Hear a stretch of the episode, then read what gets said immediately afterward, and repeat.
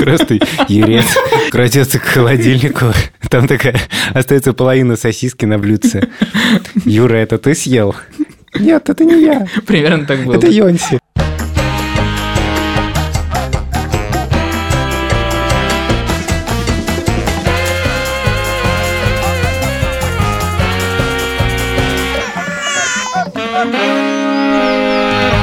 Привет, меня зовут Александр Борзенко, и это подкаст «Сперва роди», подкаст, в котором мы обсуждаем родительство, но при этом не даем никаких советов, а только рассказываем о своих тревогах, переживаниях и всякие смешные истории еще рассказываем. У меня куча детей, и тех детей, которые мы все время обсуждаем в подкасте, зовут Петя, ему 12. Тише 10, а Мане с недавних пор 8 лет. А моему ребенку Льву полтора года. Меня зовут Юра Сапрыкин. Привет. Пишите нам письма на сперва ради собака Медуза.io или в телеграм-канал Медуза Loves You. А главное, ставьте нам оценки в Apple подкастах и в приложении CastBox. Это для тех, у кого Android. Вован, это наш Вован. Опять за старые. Классический Вован. Владимир Цибульский. Снова из бочки. Голос Вована в этом выпуске звучит очень глухо по техническим причинам. Мы приносим свои извинения за доставленные страдания. Меня зовут Владимир Цибульский, моей дочери Соне один год и три месяца. Да, кстати, про письма нам написал Максим Сапронов, отец, как хотел Саша. Нам прислал письмо отец. Да, спасибо большое. Напоминаю, что мы страшно радуемся, когда нам пишут женщины, но когда нам пишут мужчины, мы просто прыгаем до потолка, не потому что мы сексисты, а потому что про детей в России мало говорят мужчины, и нам хочется это немножко исправить. Возможно, они стесняются просто нам писать пока что, так что не стесняйтесь, пишите нам обязательно. У Максима из Беларуси четверо детей. Борзен сейчас хлопает.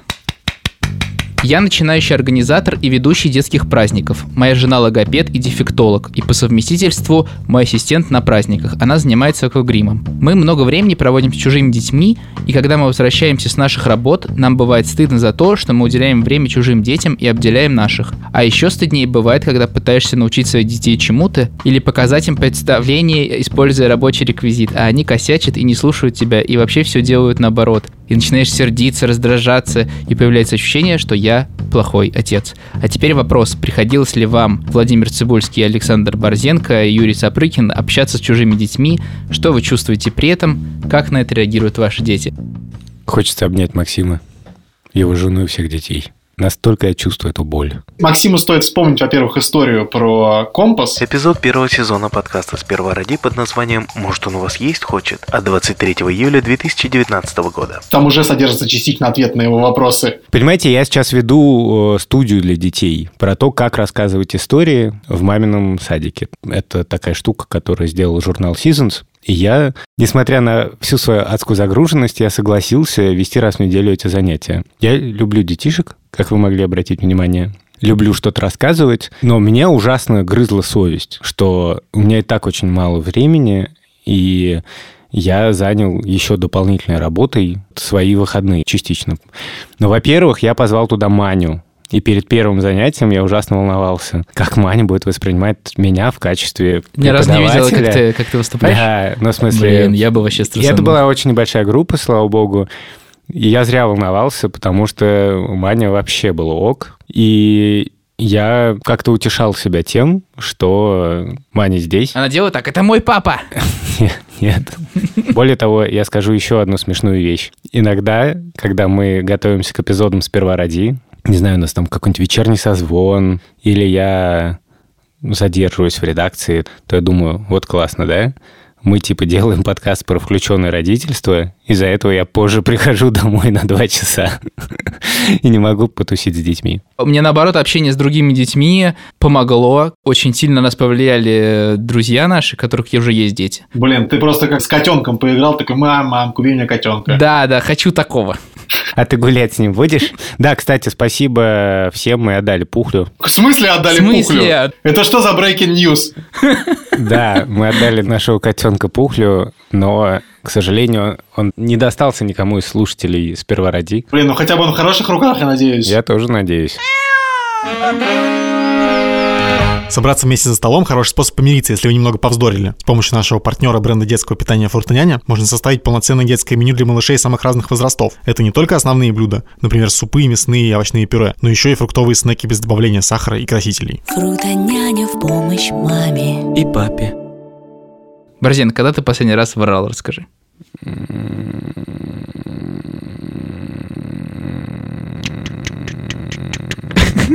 Если что, это не Ильдар миксует. Короче, я не помню, когда я последний раз врал, но наверняка недавно. Я врал вот только что, но это вы мне сообщили о том, что у нас еще нет 2000 лайков в, в Apple подкастах, а мы поставили баннер, что у нас уже 2000 оценок, так что скорее ставьте, пожалуйста, эти оценки, чтобы у нас стало 2000, срочно поставьте их. Я врал буквально пару дней назад. Вера спросила, ел ли я это ночью, а я сказал нет. Просто Ерец крадется к холодильнику. Там такая остается половина сосиски на блюдце. Юра, это ты съел? Нет, это не я. Примерно так было. Это Йонси. Короче, мне не удается, короче, лгать. По крайней мере, Вера сразу распознает, когда вру, типа, через секунду буквально. Сегодня мы обсуждаем вранье. Детское вранье, наше вранье детям. Не всегда просто все это обсуждать. У нас недавно произошла очень мощная история как раз об этом. Дети часто ссорятся, и в один из вечеров мы сидели с Шурой на диване в нашей комнате. Я уже понимал, что у Пети с Маней происходят какие-то терки. Маня прибегает в слезах. И я спрашиваю, что случилось? И Маня говорит, Петя показал мне фак. И я думаю, ну, нифига себе. Но все-таки, если 12-летний Петя довел Маню до слез, и как-то это было сделано в таком контексте, что ну, Маня это очень сильно задело, Мгм. то это требует моего вмешательства. В общем, я туда побежал на дикой скорости, говорю, Петя, в чем дело? И Петя говорит, ну, вообще-то Маня первая мне показала. Я такой, оу. То есть ты сразу понял, что это... Да, я на самом деле поверил. Прихожу и говорю, Мань, ну что ты мне рассказываешь? Так это, оказывается, ты первая? И Маня говорит, нет, это Петя, я вообще не показывал. И все, показывал, не показывал, показывал, не показывал. А, просто. Как ты разрулил? На самом деле это было очень тяжко, потому что я оказался в странной ситуации. Мало того, что один из них явно говорит неправду, но меня особенно встревожило, что один на другого валит. И мне было принципиально важно выяснить, кто же все-таки говорит неправду. Если это просто какое-то мелкое вранье, это одно. Но если это ты делал, говоришь, что ты не делал, а делал другой, это ну, неприятно, я не могу все-таки оставлять это без внимания. И в результате я еще раз поговорил с Петей, и Петя мне очень подробно все объяснил. Рассказал, как все было. И он рассказывал абсолютно спокойно. И, честно говоря, мне уже не оставалось сомнений, что, к сожалению, не Петя тут говорит что-то не то.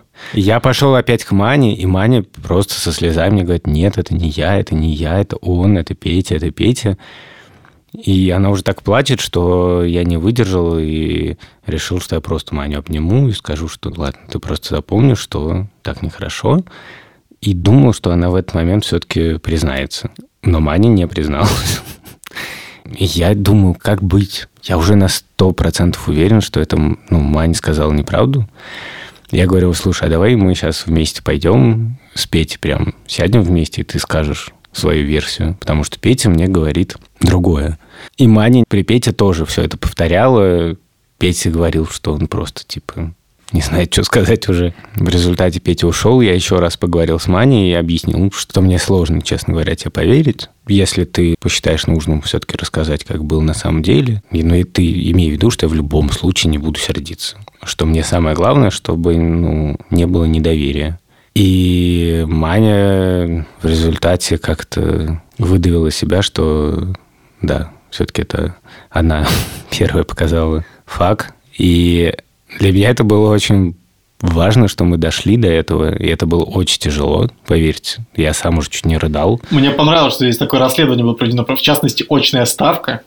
А после чего э, ребенок был вызван на допрос, э, где Борзенко играл в хорошего полицейского и говорил, ну ты признайся, мы тебя простим, срок скостим. Выйдешь полудоль через полтора года новым человеком, нормально все будет. Ну чего ты? Да вы смеетесь, а на самом деле это было очень тяжело, именно поэтому, потому что я себя чувствовал реально следаком. Вован, а ты врешь Соне? По факту да. Потому что, например, Соня постоянно хочет что-нибудь съесть, и вот, допустим, мы сидим за столом, и она съела один кусок сыра, второй, третий, четвертый, пятый, там, ну, много. И потом ты ей говоришь, все, То, что ты живешь в Евросоюзе, не повод как бы все время хвастаться сыром, Вова. Съест кусочек пармезана, а и потом еще один Потом бри. камамбер, потом О, бри. И И потом... такая, я уже просто не могу это есть. нет, нет, ешь, мне потом в подкасте нужно будет это рассказывать. Ешь, ешь еще. Короче, идея такая, да, что она ест, ест, и ты говоришь, Все, больше нет. Автоматически. По факту у тебя еще, естественно, есть. И Очень много. Естественно, у нас этого сыра просто полный холодильник. Естественно, да. есть. И, короче, вот такого мелкого вранья набирается, конечно, вагон. Ну, у меня тоже такая ситуация, когда мы там вечером укладываем Леву, то приходится рассказывать ему о том, что машины уснули, игрушки уснули, Я был свидетелем, я не буду называть имен, но я знаю родителей, которые говорили такого рода неправду, ну, совершенно мелкую, да, детям уже более старшим, которые, по идее, там все запоминают, ну, типа, 5 лет. И мне это все время как-то было не очень понятно. Можешь привести пример, потому что, ну, трактор уснул, это все-таки не вранье. Ну, в смысле, Киндер-сюрприз завтра придет. сейчас уже слишком поздно, шоколадки не продают. Ну, типа того, да, вот, вот такие вещи. Это, знаете, такой вечный разговор, потому что я вот когда там Мане рассказывал, ну, я ей говорил, что иногда мы врем, в принципе. Мне кажется, что вот максима никогда нельзя врать. Ребенку не очень понятно, потому что дети видели, как мы говорим неправду, например, на границе, когда нас спрашивают, у вас не больше 25 килограммов на человека? И мы такие, нет, нет, не больше. И потом садимся в машину и обсуждаем, пронесло, типа не проверили. Бывают ситуации, когда ты говоришь неправду. Вот у нас был эпизод про чтение, и я рассказывал про книгу Александра Бруштейн «Дорога уходит вдаль». И у нее такой очень принципиальный отец, у главной героини Саши. И перед тем, как она поступает в гимназию, он ей говорит, запомни, никогда не лгать. И она приходит после первого, по-моему, дня и говорит, вот пять ситуаций, когда я не могла не соврать. Потому что меня спросили там, кто сделал то-то и то-то. Я не могла его подставить там, или что-нибудь в этом роде, да. И вот поэтому я и с осторожностью отношусь вот к таким, ну, жестким максимумам. Короче, просто Борзин говорит, что какое-то легкое вранье это нормально. Просто поймите, что у меня в детстве была совершеннейшая обсессия. Я очень боялся случайно сказать неправду. Я не знаю, то ли это было из-за того, что у меня религиозное воспитание, то ли еще из-за чего-то. Но я все время обсессивно говорил «кажется» и «возможно», то, что в суде называется предположительной формулировкой или как-то так. Потому что я боялся сказать неправду. Мне кажется, что у нас такие честные отношения были с родителями, что я просто видел, что они со мной честны, и поэтому я тоже хотел быть с ними честным. А ситуации вранья обычно возникают, когда, типа, ты боишься, что тебя накажут, если ты соврешь. И я вспомнил, типа, два раза, когда я специально заболел дома, потому что я хотел... Когда я болел, мне папа всегда приносил креветки, и фисташки. И пивко. И я набрал специально, чтобы что съесть, типа, съесть еду, Просто которую я люблю. утром, «Эх, креветочки бы сейчас. Школа подождет. Надо сказать, что я доходил до того, что я грел однажды градусник на батарее. Реально такой Блин, хрестоматийный случай. Просто это классика, да. Я ненавидел, значит, вырывать зубы в детстве. Ну, я и сейчас не люблю, но тогда это было максимально просто страшно, хотя они были молочными. И это все время происходило утром, то есть я сплю, и я уже слышу, что мама на кухне, и я всеми силами пытался, значит, не пойти туда, и все, мне кажется, применял методы, говорил все, что угодно, только чтобы не пойти, притворялся мертвым, спящим. Ну, а, естественно, по-моему, ни разу мне не удалось слиться. Но я согласен, что с возрастом даже кажется, что больше становится поводов для вранья. Слушай, подожди, вот ты говоришь, что не, не обманывал родителей, а вот в школе, когда ты в школу прогуливал, допустим, ты же что-то говорил им. Я, во-первых, школу не прогуливал, типа, ни разу. Ко мне недавно приезжали родители, и мы обсуждали мальчика там из маминой школы, что-то, который там в седьмом или восьмом классе закурил, что-то попробовал сигареты и так далее. И я говорю, что я вот рассказывал в подкасте, что папа мне дал в пять лет э, сигарету и предложил покурить и попробовать. И мама такая, что? Вот, я такой, ну и вообще, типа, мне кажется, седьмой, восьмой класс, в принципе, нормально там, чтобы что-то начинать пробовать. Я вот уже в восьмом классе там выпивал довольно часто. Мама такая, что? Я потом, ну да, а потом уже там в университете уже курил. И она такая, что? Чтобы все было по-честному, наш партнер, бренд детского питания Фрутоняня, тщательно проверяет качество своей продукции. Она проходит больше десятка самых разных проверок, чтобы вы могли накормить ребенка вкусной и полезной едой. Фрутоняня в помощь маме. И папе. Вован, а ты врал в школе? Да, конечно, блин, постоянно. До такого доходило, что когда мы там уже то ли в 11, то ли в 10 классе прогуливали школу, первый урок прогуливали, и мы просто на улице встречали зауча, которая шла в школу как раз просто из дома, и такая, а что это вы тут делаете? И мы такие втроем там что-то около фонтана стоим. Такие, да нам, типа, к третьему, или что-то такое. А потом приходим в школу и смотрим, что у нас второй урок у нее просто. А мы купались в Вот. фонтане. Мы Голубые купались. береты, Вован. Ну, мне очень тяжело давалась учеба, и особенно мне тяжело давалась математика. Мой пап математик. Неплохое уточнение. И, конечно, для него было важно, чтобы я нормально занимался математикой. И нам давали 7 упражнений. Каждое эти 7 упражнений, ну, для меня это была просто боль. Сидеть дома и их делать, мне было это просто, ну, конкретно тяжело. Я очень быстро утомлялся. И я как-то од- один раз сказал папе, что нам задали три упражнения. После этого я стал систематически говорить, что нам задают по три упражнения. И вообще я врал много, и периодически после родительских собраний мне родители это возвращали. Один из самых неприятных эпизодов, который не был связан с попыткой избежать наказания, был про шахматы. Вообще это интересно, что я, помните, рассказывал, что у меня вот с Тишиными шахматами были какие-то связаны травмы и переживания. Я плохо играл в шахматы, и у нас был шахматный турнир, и я как-то чудовищно обидно проиграл. И, и как мне это было так тяжело, и, в общем, папа меня что-то спросил, и я сказал, что я проиграл, но проиграл десятикласснику. На самом деле я проиграл чуваку из параллельного класса, который был моего возраста.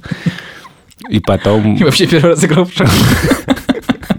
И потом папа как-то зашел в школу и увидел таблицу с результатами, нашел меня в сетке и увидел, что я играл с одноклассником. И он пришел домой и мне сказал об этом. Я помню, что папа явно пытался сделать это тактично. Он не стал говорить, ты мне соврал, получается. Папа обернул это как бы в шутку. Ему хотелось подчеркнуть, что он знает, что я сказал неправду, но в какой-то такой форме, чтобы я не напрягался из-за этого. И он сказал, ну что ж ты мне, оказывается, набрехал? Ну, как-то так. Я запомнил этот глагол, потому что он был не супер папе свой, как бы присущ. Тебе стыдно было, да? Да, мне было очень неприятно. Прямо очень неприятно, и я до сих пор это помню. Мало кто знает, что это было не самое жесткое вранье, и я решил позвонить папе и рассказать, какое было самое жесткое. Ну, в общем, это на самом деле история не про вранье, а про воровство, которое породило вранье и, как часто бывает, дополнительные преступления. Потому что у тебя был такой красный нож, и, и я у тебя его однажды вынул из шкафа, потому что мне его очень хотелось взять в школьную поездку, попонтоваться. И все пошло бы по плану, я бы его аккуратно вернул, но беда в том, что мы ехали со школьной группы на поезде, я этим ножом что-то делал, не знаю, он лежал, в общем, на столе, и в какой-то момент зашли милиционеры, они тогда еще так назывались, увидели этот нож, и началось. Меня очень потом мучила эта история, тем более, что она на этом в каком-то смысле не закончилась, и я порывался в какой-то момент признаться, но не признавался. В общем, фишка в том, что они стали говорить про то, что вообще надо саживать с поезда и разбираться, что за нож, потому что формально это холодное оружие, там у него большое лезвие, там упор, там все такое. И я просто умер от страха. Но они как-то явно пугали с понятной целью. И в результате руководитель группы, с которым я ехал, сказал, что пришлось отдать им 100 баксов. И чтобы я сказал об этом родителям, и ему вернул эти 100 баксов. Ну, в общем, ужас в том, что, учитывая, что я не мог признаться в том, что я своровал нож, мне пришлось своровать 100 баксов. Вот как бы такая история. Сори. Я, на самом деле, это все как бы А звучит... 100 баксов ты, ты у кого своровал, сынок? Ну, у вас и своровал. У нас, ну, слава богу. Вот. Ну, Даже не знаю, как реагировать. Ну да. Спасибо, что ты мне рассказал. Желаю тебе и дальше так же удачно не попадаться. Ладно, спасибо. Давай, обнимаю, пока. Давай, пока. Пока. Слушайте, я сейчас вспомнил, на самом деле, что я тоже так обманывал. Только бабушку. Это точно было, типа, с первого по третий класс. То есть я еще совсем маленький был, значит. Я говорил, типа, у меня сегодня соревнование по футболу. А завтра по баскетболу, по гандболу, по гольфу, по настольному теннису. Соревнования все время, короче. Вот, а на самом деле я просто... Шел пивко пить. Да-да, на самом деле это просто гулял где-то или что делал, короче. А ты потом приходил и докладывал? «Эх, Сегодня только третье место. Я Да, проиграл да. одиннадцатикласснику. Да-да, опять мы этих одиннадцатиклассников не растерзали. Слушай, у нас будет выпуск про воровство? Да, потом пойдем по тяжким. Однажды я просто хотел купить себе музыкальный брелок и украл у бабушки пенсию. Ну, типа, естественно, это сразу вычислили, причем как-то очень быстро. Ну, потому что реально украл всю пенсию. Я, видимо, не разбирался еще в ценах. Ну, то есть я не знал, какое количество рублей недостаточно, поэтому я взял просто все. 11 друзей уж.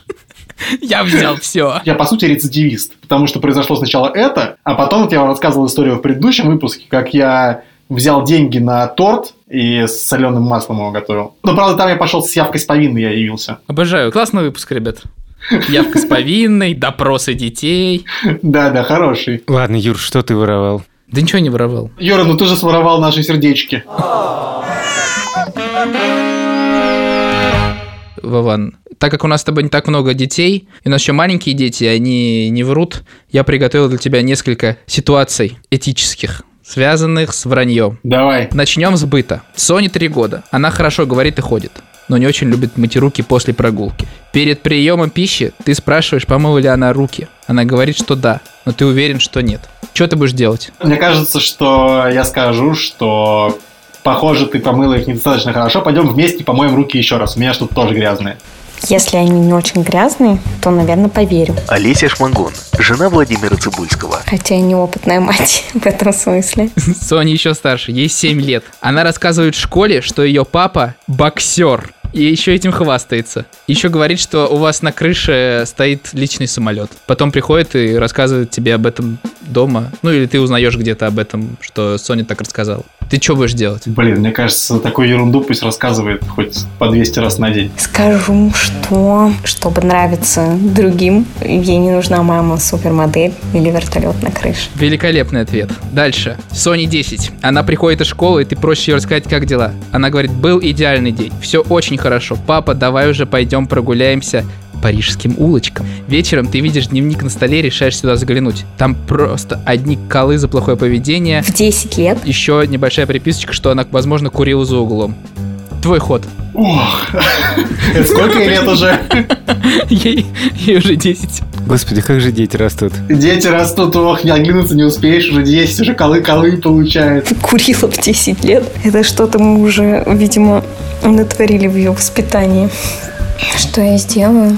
Ну, поговорю с учителем, наверное, узнаю, что произошло. Давно ли это продолжается. А дальше, наверное, будем обсуждать на каком-нибудь семейном совете. Слушай, ну, во-первых, я надеюсь, такой проблемы не возникнет из-за того, что везде сейчас электронные дневники, и мы с ней будем одинаково осведомлены о том, как она учится. В общем, я, я надеюсь, что как бы мы к 10 годам придем уже к тому, что по таким поводам можно папу не обманывать. Блин, грандиозно. Мне нравится, как Вован отвечает.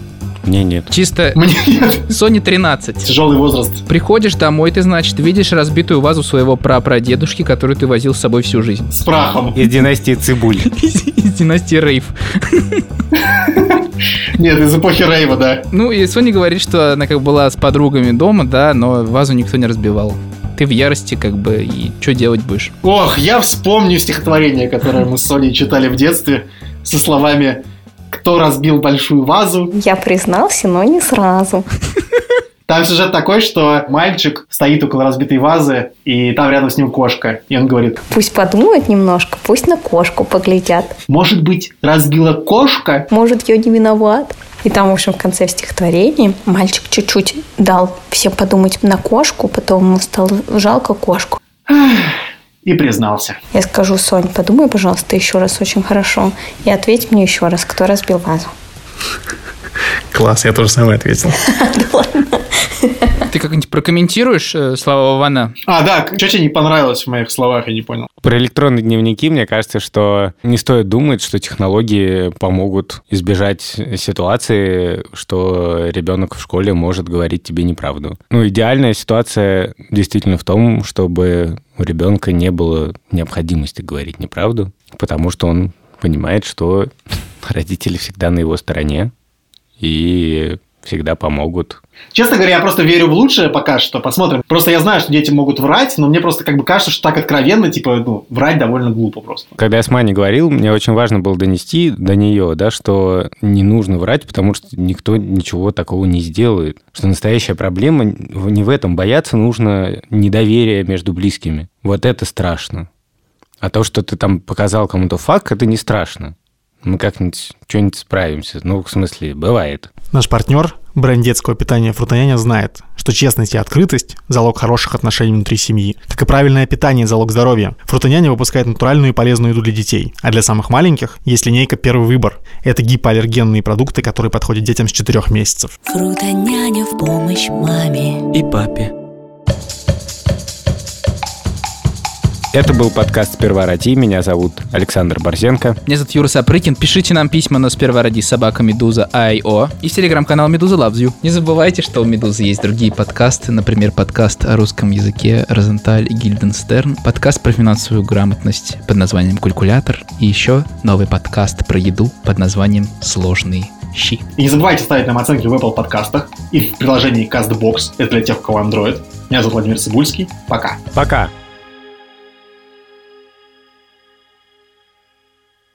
Твори вранье по всей земле. Взгляни со мной на этот снег. Вован, Вован. Слушай, Борзен, пожалуйста, можешь отключить на телефоне свою вибрацию? Это сделать элементарно, нужно поставить режим «Не беспокоить». Ой, видимо, не беспокойте, самолетный режим это разные, Вован отключился.